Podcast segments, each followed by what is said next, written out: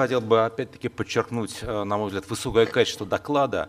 А, особо хочу отметить вот на такие моменты, как анализ э, человеческого капитала, анализ э, проблем неравенства в российской экономике. На мой взгляд, вот достаточно это вот то новое, что принес этот доклад.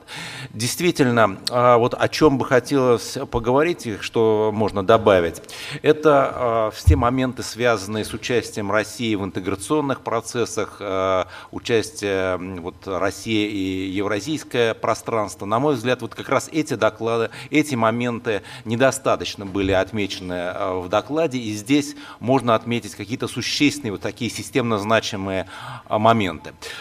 Конечно, Россия это 85% ВВП вот, в евразийском сообществе, но все равно вот вопросы взаимодействия России с окружающими странами, а, внешнеэкономические вопросы имеют существенную, существенное значение. И ряд пунктов, на которых я хотел бы остановиться. Первое, наверное, вопросы транспортной инфраструктуры. В докладе э, много говорится об ограничениях, связанных э, с транспортной инфраструктурой России, говорится о вот, э, коннекти... проблемы связанности регионов в Российской Федерации.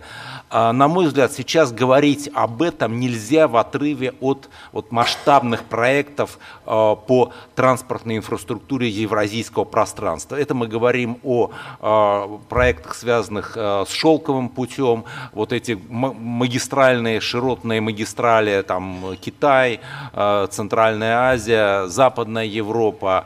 Это вопросы, допустим, север-юг, то есть магистрали, там Индия, Иран и э, там, Азербайджан Азербайджан, э, Россия.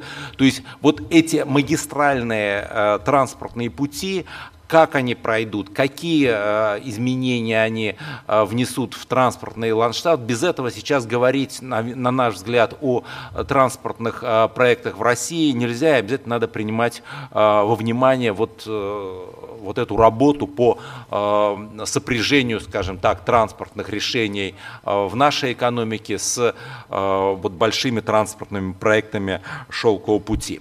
Второй момент, на котором я хотел бы остановиться, это вопросы человеческого капитала, э, вопросы, связанные с рабочей силой в Российской Федерации. Абсолютно правильное замечание было, что вот одна ключевая проблема старения населения, э, необходимо говорить о пенсионном возрасте, но что не было отмечено, и, на мой взгляд, что обязательно надо учесть, это проблема миграции.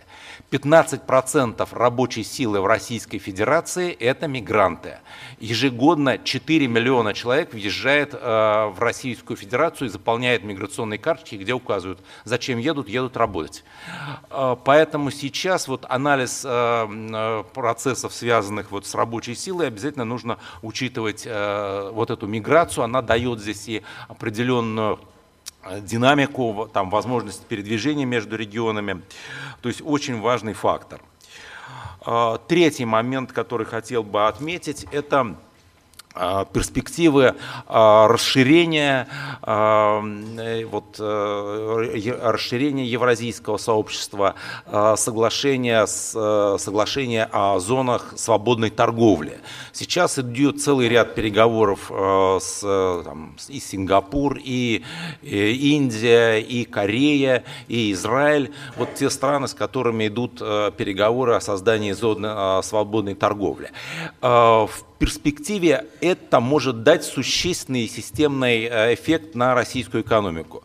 Так, допустим, по оценке экспертов э, Евразийской экономической комиссии, заключение э, соглашения о зоне свободной торговли с Кореей дает эффект прироста ВВП в Россию от где-то 0,2 до 0,6% ВВП в год. То есть это уже существенный момент, который меняет в определенной степени экономическую картинку в Российской э, Федерации.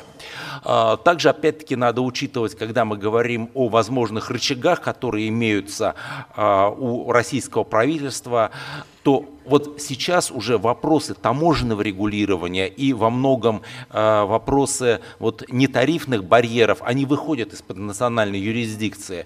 Э, это необходимо договариваться с нашими казахстанскими, белорусскими партнерами, э, киргизскими, что не всегда просто, несмотря на, казалось бы, э, несопоставимые размеры экономик. А, четвертый момент, который хотел, на мой взгляд, надо а, тоже принимать во внимание.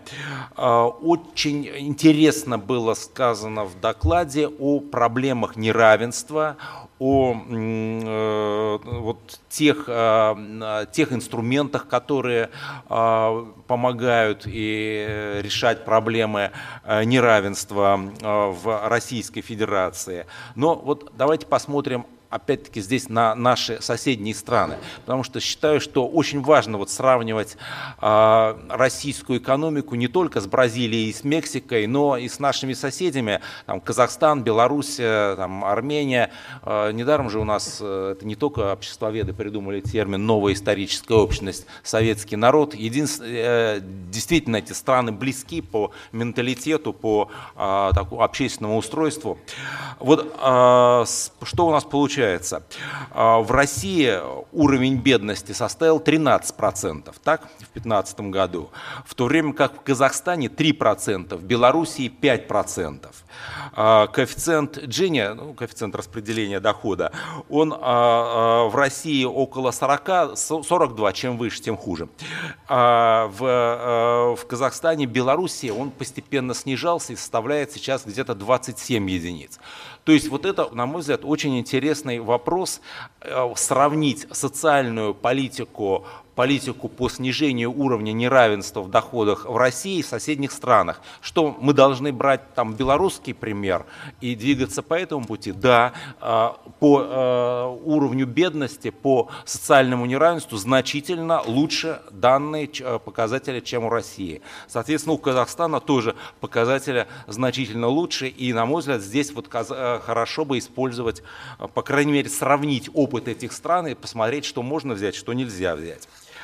И в заключение, я, может быть, хотел бы отметить еще парочку а, вот, а, моментов, которые интересно, а, на которые интересно посмотреть из опыта наших а, соседних стран.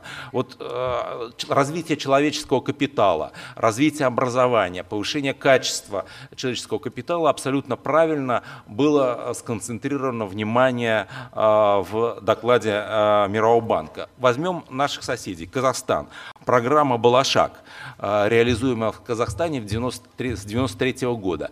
Это э, суть в том, что отправляют за государственный счет э, с, молодых, там, молодых людей учиться в лучшие учебные заведения, мировые учебные заведения. Сейчас это 3000 в год за государственный счет едут. Э, учатся и возвращаются обратно и работают в государственных учреждениях, в банковской, в корпоративном секторе.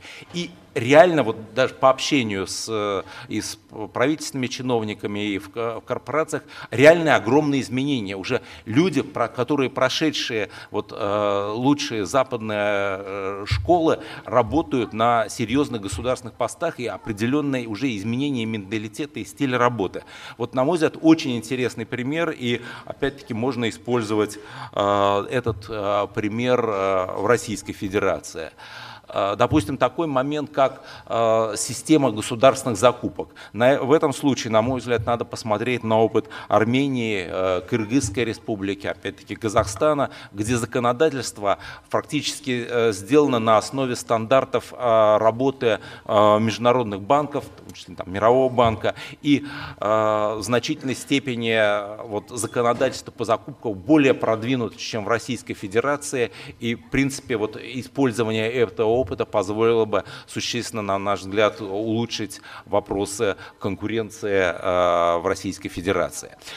Ну, может быть, и заключая э, свое такое короткое э, выступление, вот что еще в какой-то момент остается от чтения доклада мы видим набор рекомендаций. Правильно, абсолютно э, говорится о необходимости модернизации российской экономики, об инновации, о малом бизнесе. Новое это для нас? Нет, наверное, э, мы видим это и в других докладах, которые посвящены Российской Федерации. Опять-таки все говорится о вот, э, изменениях, изменениях, связанных с более гибким развитием, более там, уходом от э, ресурсно ориентированной экономики.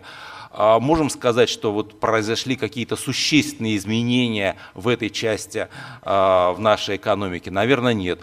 То есть вывод, наверное, все-таки тот, что здесь надо смотреть глубже, надо смотреть на вот а, тот, ту общественную модель, которая у нас сложилась, ту общественную психологию, которая, может быть, не позволяет нам перейти на какую-то такую более динамичную модель развития и думать, э, наверное, глубже о вот, э, системе там, ценностей нашего общества, о том, вот, что нужно менять и нужно ли менять, чтобы добиться вот такого более динамичного развития. Спасибо.